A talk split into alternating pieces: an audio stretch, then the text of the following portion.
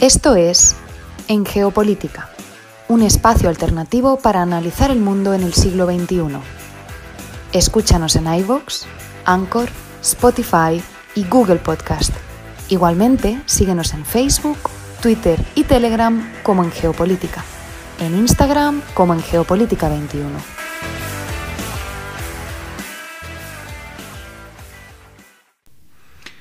Hola, el programa del día de hoy, miércoles 20 de abril, que tendrá una duración de media hora, nos va a llevar por un recorrido analítico sobre las principales coyunturas de la actualidad internacional, analizando los hechos, los protagonistas y algunos datos duros. Los acompaña Javier Zarate Taborga, desde La Paz, Bolivia. Les agradecemos a todas y a todos los que nos sintonizan en América Latina, el Caribe y España a través de la plataforma red.radiolibre.cc. De la misma manera, saludamos a quienes nos escuchan en el modo podcast, en estas y otras geografías, a través de iBox, Anchor, Spotify, TuneIn, Apple Podcasts y Google Podcasts. Esto es En Geopolítica, un espacio alternativo para analizar el mundo en el siglo XXI. Bienvenidos. Nos acercaremos a Rusia y la posibilidad de que el rublo esté capeando las sanciones económicas a las que se le ha sometido. En lo que estamos viendo nos acercaremos a los Estados Unidos y China, al FMI y a la posibilidad de que Shanghái suavice su cierre.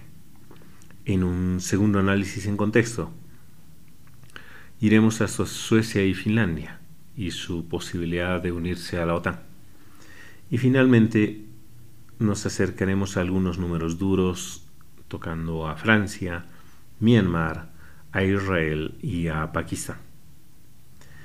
Como siempre les recordamos, pueden encontrarnos en geopolítica.com, en Twitter, Telegram y Facebook con En Geopolítica y en Instagram con En Geopolítica 21.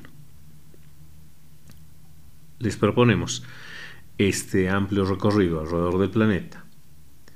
Preparémonos entonces para iniciar este programa. En contexto 1.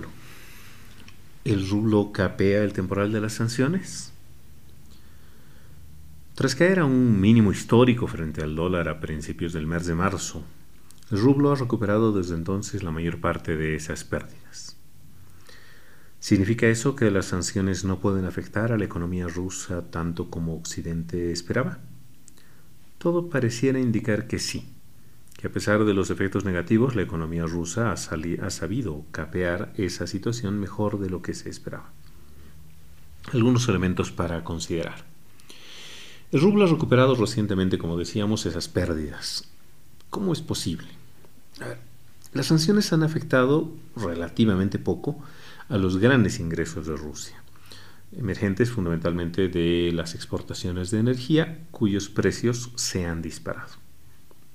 Normalmente esos precios tan elevados de materias primas apoyarían fuertemente al rublo y en la actualidad están ayudando a compensar el impacto negativo de las sanciones. Esto se puede apreciar en los datos de la balanza de pagos de Rusia. Aunque en el primer trimestre se produjo una enorme salida de capitales de aproximadamente 64 mil millones de dólares, que muestra que tanto inversores extranjeros como los propios rusos de a pie se apresuraron a deshacerse del rublo y comprar divisas, esto se vio compensando por un superávit casi igualmente enorme de 58 mil millones de dólares en los ingresos netos de Rusia en el extranjero. Básicamente un superávit por cuenta corriente. Este superávit inusualmente grande está impulsado por las exportaciones de energía, que se espera que superen los 300 mil millones de dólares este año. Pero también hay otros factores. El Banco Central ruso ha introducido estrictos controles de capital, obligando a las empresas a convertir el 80% de sus ingresos por exportaciones en rublos y limitando la cantidad de efectivo que los rusos pueden transferir al extranjero. El banco también ha subido los tipos de interés. El tipo oficial del cambio central es del 17%, con miras a animar a los depositantes a mantener su dinero en rublos. También ha dejado de acumular reservas de divisas, lo que significa que los miles de millones de dólares y euros que normalmente el Banco Central ahorra en el extranjero cada mes están inundando el mercado de divisas y de esa manera satisfaciendo la mayor demanda de moneda extranjera de los rusos y por lo tanto apoyando al rublo. ¿Qué nos dice este nivel de rublos sobre cómo está resistiendo Rusia las sanciones? Bueno, que al final es una moneda estable y que por lo tanto aporta algunas ventajas económicas a Rusia. Por un lado, reduce los riesgos de una crisis bancaria en la que los depositantes se apresuren a sacar sus rublos de los bancos rusos. También podría significar que la inflación será menor de lo que sería si el rublo se desplomase más gravemente. Sin embargo, la resistencia del rublo no significa que la economía rusa se resista a las sanciones. Incluso los propios funcionarios rusos predicen ahora que la economía se contraerá un 10% este año. Y algunos economistas piensan que la caída puede ser incluso peor.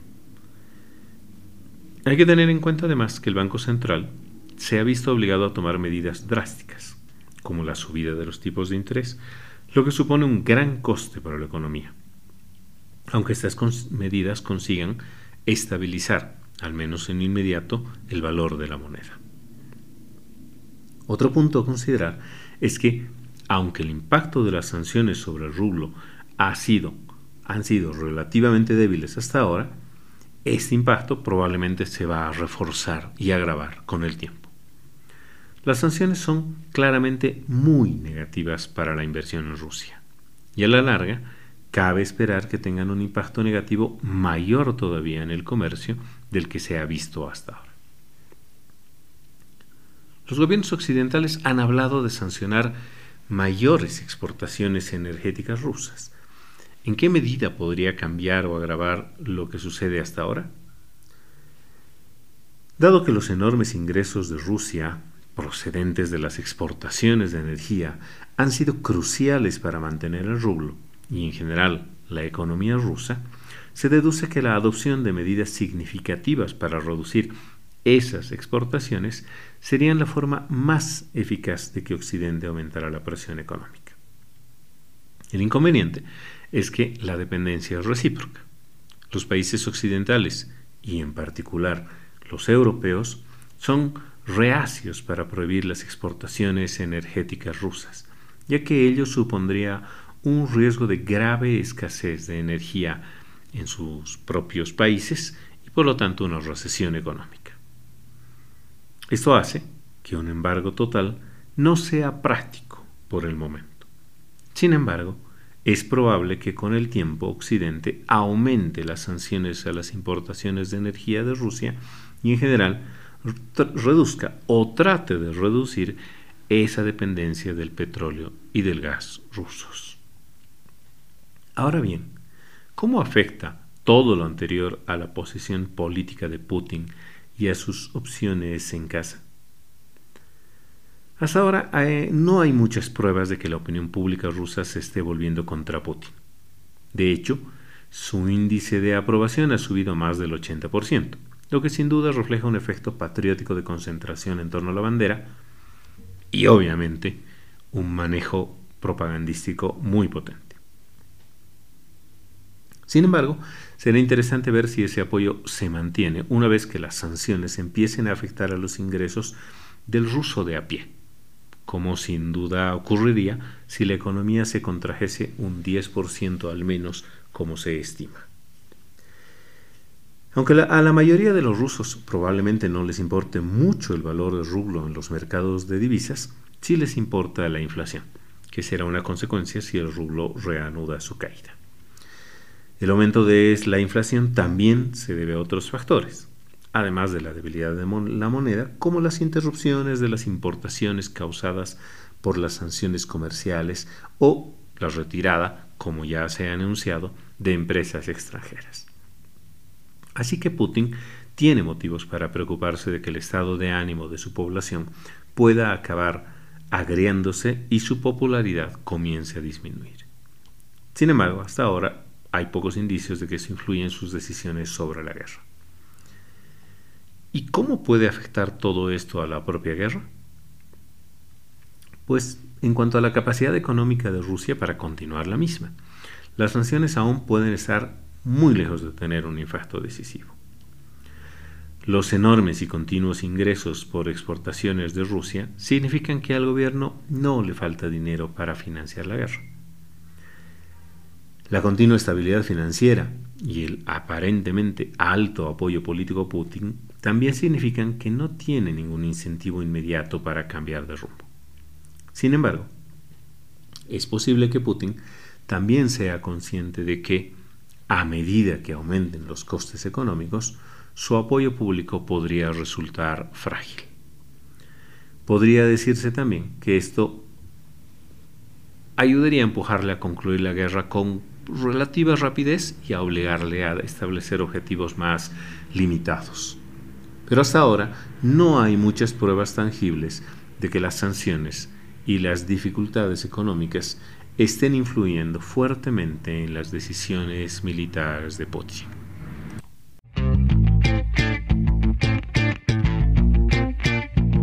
Esto es En Geopolítica un espacio alternativo para analizar el mundo en el siglo XXI. Escúchanos en iVoox, Anchor, Spotify y Google Podcast. Igualmente, síguenos en Facebook, Twitter y Telegram como en Geopolítica. En Instagram como en Geopolítica 21.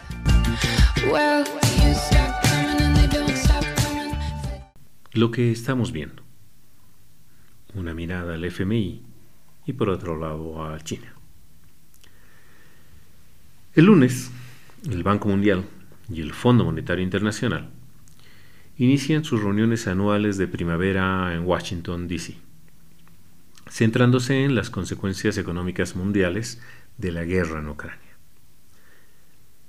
Las autoridades ucranianas han pedido al Fondo Monetario Internacional y a los países del G7 50 mil millones de dólares en ayuda financiera inmediata para tratar de salvar la economía del país que está en guerra. El Fondo Monetario Internacional, por su parte, ha creado una cuenta especial para que sus miembros contribuyan a ayudar a Ucrania.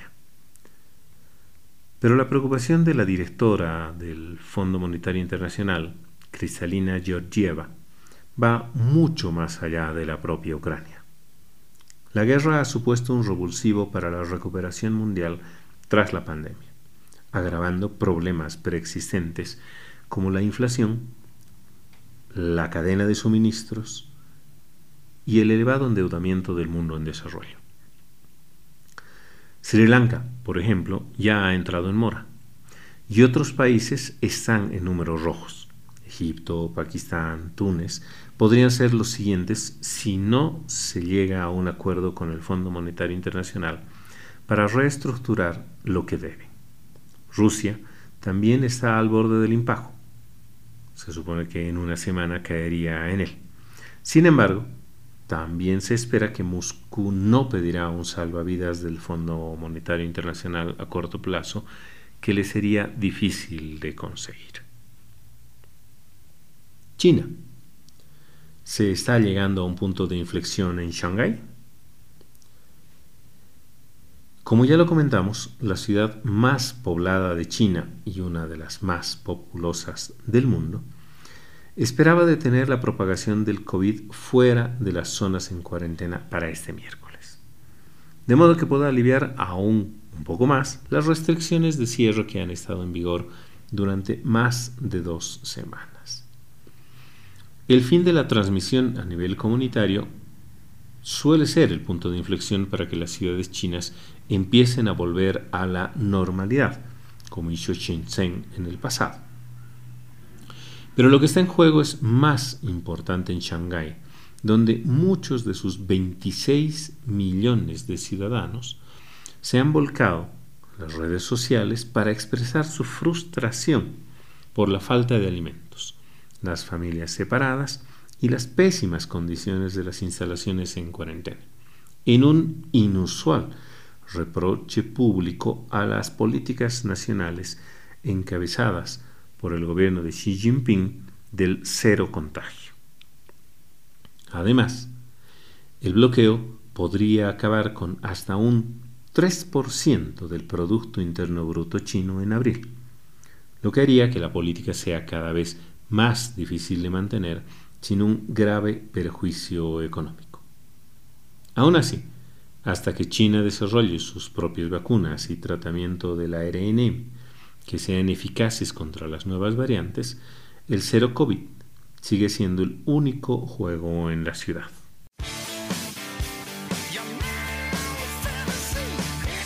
Esto es En Geopolítica, un espacio alternativo para analizar el mundo en el siglo XXI. Escúchanos en iVoox, Anchor, Spotify y Google Podcast. Igualmente, síguenos en Facebook, Twitter y Telegram como en Geopolítica, en Instagram como en Geopolítica 21.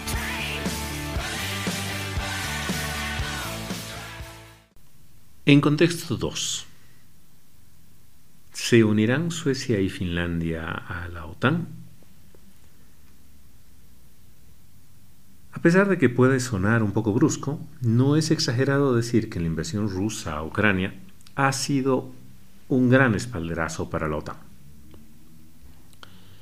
La alianza de la que el expresidente Donald Trump quería retirarse y a la que sigue llamando tigre de papel, es ahora más relevante y está mucho más unida de lo que estuvo en los últimos años. Sus miembros están preparados para desprenderse del petróleo y del gas rusos, ampliar su gasto en defensa y ahora también aceptan y esperan a nuevos miembros.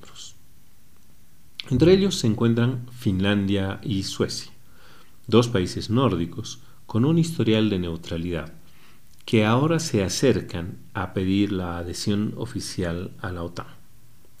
Aunque insisten en que tomarán sus decisiones sobre el ingreso en el pacto de defensa de forma independiente, se espera que tanto Helsinki como Estocolmo anuncie sus candidaturas este mes de mayo.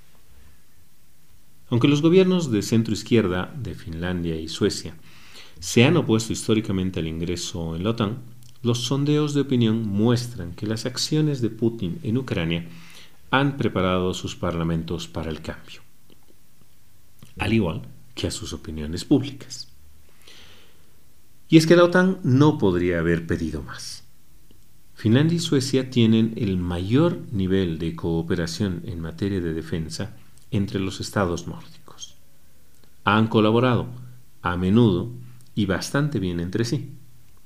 Son miembros activos de la Cooperación Nórdica de Defensa, el grupo militar pan-nórdico que permite realizar operaciones conjuntas, y son dos de los seis socios de oportunidades mejoradas de la OTAN, la clasificación más estrecha de asociación con la alianza, estatus que comparten con Ucrania, aunque ninguno sea miembro.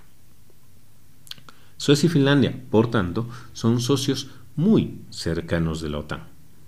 Son militarmente avanzados, tecnológicamente avanzados también, y sus tradiciones de defensa total también contribuirían a que la OTAN comprendiese cómo las sociedades aliadas deben desarrollar su capacidad de resistencia frente a diversas amenazas. Teniendo en cuenta varios conflictos pasados con el Imperio ruso y la Unión Soviética, Finlandia tiene décadas de experiencia en inteligencia militar vigilando a los rusos. A su vez, ambos países han apoyado las misiones de la OTAN en Afganistán, Irak, los Balcanes y otros escenarios de conflicto. En ese orden, esta posible adhesión reforzaría a la alianza de manera considerable. Todo ello permitiría que el impacto inmediato sea geográfico a nivel global. Durante la Guerra Fría, la OTAN solo compartía una corta frontera con Rusia, en el norte de Noruega. Sin embargo, en, en 1999 esta frontera aumentó a 434 kilómetros, al conectarse Polonia con el enclave ruso de Kaliningrado. Tras la adhesión de los tres países bálticos, Estonia, Letonia y Lituania, en 2004, la frontera aumentó a los 1.240 kilómetros.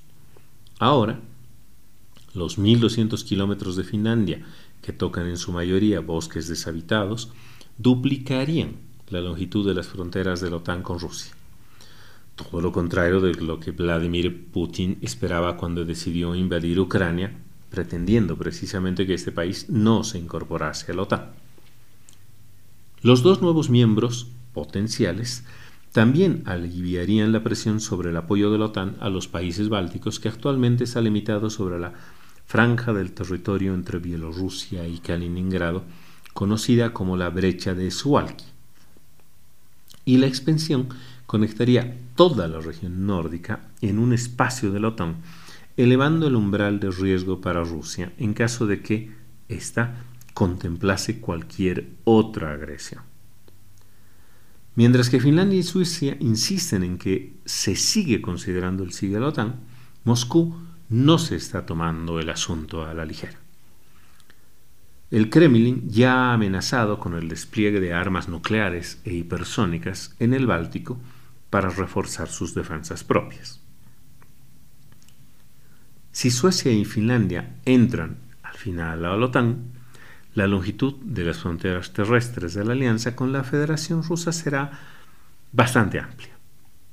Y naturalmente, esas fronteras tendrán que ser reforzadas, comentó en su momento Dmitry Medvedev, un estrecho aliado de Putin y expresidente de Rusia.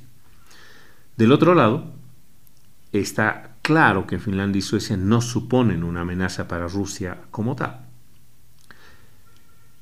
Rusia además no tiene reivindicaciones directas respecto a ninguno de los dos países, pero ambos son sólidamente prooccidentales y por lo tanto se han convertido en parte de ese gran grupo de enemigos, entre comillas.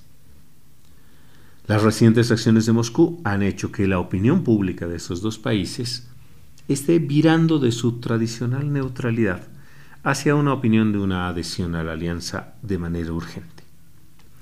La neutralidad, que fue característica de ambos países nórdicos durante la Guerra Fría y que les permitió mediar en múltiples ocasiones, manteniendo relaciones tanto con la extinta Unión de Repúblicas Socialistas Soviéticas y el Occidente sin afectar su política interna, ahora está definitivamente en duda. Como socios de la OTAN, Suecia y Finlandia no están cubiertos por el famoso artículo 5 de la alianza, la cláusula todos para uno y uno para todos, que considera que un ataque contra un miembro de, de la OTAN es un ataque contra todos los miembros. La OTAN no entiende. El secretario general Jens Stoltenberg ya ha incluido a los dos vecinos nórdicos en el intercambio de información sobre la guerra en Ucrania un paso adelante. He mantenido un estrecho contacto con los dirigentes políticos tanto de Suecia como de Finlandia en los últimos meses, declaró Stoltenberg en una reciente conferencia de prensa. Y les he transmitido el mensaje de que son ellos los que deben decidir, por supuesto, pero si lo solicitan, espero que 30 aliados les den la bienvenida y que encontremos la forma de abordar también las preocupaciones que puedan tener sobre este periodo intermedio entre que lo hayan solicitado y hasta que se produzca la última ratificación. Estas declaraciones son evidente una declaración de invitación y una declaración de que el proceso tardaría muy poco.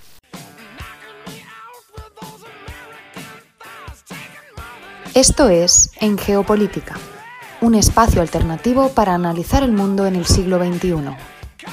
Escúchanos en iVoox, Anchor, Spotify y Google Podcast. Igualmente, síguenos en Facebook, Twitter y Telegram como en Geopolítica. en Instagram como en Geopolítica 21. Números duros. Le Pen investigada, enfrentamientos en Jerusalén, amnistía en Myanmar y problemas transfronterizos con los talibanes. 140.000. Un fiscal francés está investigando un informe de la Agencia Antifraude de la Unión Europea en el que se alega que la aspirante presidencial de extrema derecha Marine Le Pen se apropió de fondos de la Unión Europea por un valor de 140.000 euros, unos 150.357 dólares, cuando era eurodiputada en Bruselas. Le Pen, como se conoce, se enfrenta al actual presidente Emmanuel Macron en la segunda vuelta electoral de este próximo domingo. Y esta acusación de malversación de recursos europeos probablemente le genere inconvenientes. 17. Al menos 17 palestinos resultaron heridos este último domingo, cuando la policía antidisturbios israelí entró en el recinto de la mezquita de Al-Aqsa, en la ciudad vieja de Jerusalén, para proteger, a su vez, a fieles judíos que visitaban el lugar sagrado que, como saben, comparte una parte del muro de los lamentos. Este año, el Ramadán ha coincidido con la Semana Santa cristiana y la Pascua judía, lo que ha aumentado las posibilidades de que se produzcan enfrentamientos entre religiosos judíos, musulmanes y cristianos en los lugares sagrados de Jerusalén. 1619. El domingo, la Junta de Myanmar liberó a 1.619 presos para celebrar el Año Nuevo Lunar en esta nación de mayoría budista. Pero hay una trampa. La amnistía excluyó a los detenidos por protestar contra los generales en el poder. 47. Al menos 47 son las personas que han muerto el sábado en ataques aéreos pakistaníes contra los talibanes en el este de Afganistán. Una reciente ofensiva del grupo militante, que está separado de los talibanes afganos, pero comparte su ideología, ha agriado, al menos, los lazos entre Islamabad, la capital pakistaní, y Kabul, la capital afgana. De esta manera llegamos al final del programa del día de hoy, miércoles 20 de abril de 2022. Tuvimos un recorrido alrededor del planeta que inició en Rusia, analizando las sanciones al rublo y su eventual reforzamiento. Nos acercamos a, al FMI y a China, especialmente en Shanghái, Analizamos la posibilidad de que Suecia y Finlandia se afilien a la OTAN y dimos unos cuantos números duros. Les agradecemos a todas y a todos ustedes por su sintonía y por escucharnos en modo podcast en diferentes lugares del planeta. Les invitamos a que, si aún no lo están, se suscriban gratis en cualquiera de las plataformas en las que estamos presentes iVoox, Anchor, Spotify, TuneIn, Apple Podcasts y Google Podcasts, en todas ellas con En Geopolítica. También les invitamos a que nos sigan en Facebook, Twitter y Telegram con En Geopolítica, en Instagram con En Geopolítica 21 y también a que nos visiten en nuestra página web en geopolítica.com. De la misma manera, si es que les gusta el programa y quieren apoyarnos, les invitamos a que dejen sus likes o comentarios y a que lo compartan en sus redes de contactos para así seguir llegando a más personas. Me despido el día de hoy. Los acompañó Javier Zárate Taborga desde la ciudad de La Paz. Les deseo un feliz resto de semana y nos encontramos en la siguiente emisión. Hasta la próxima.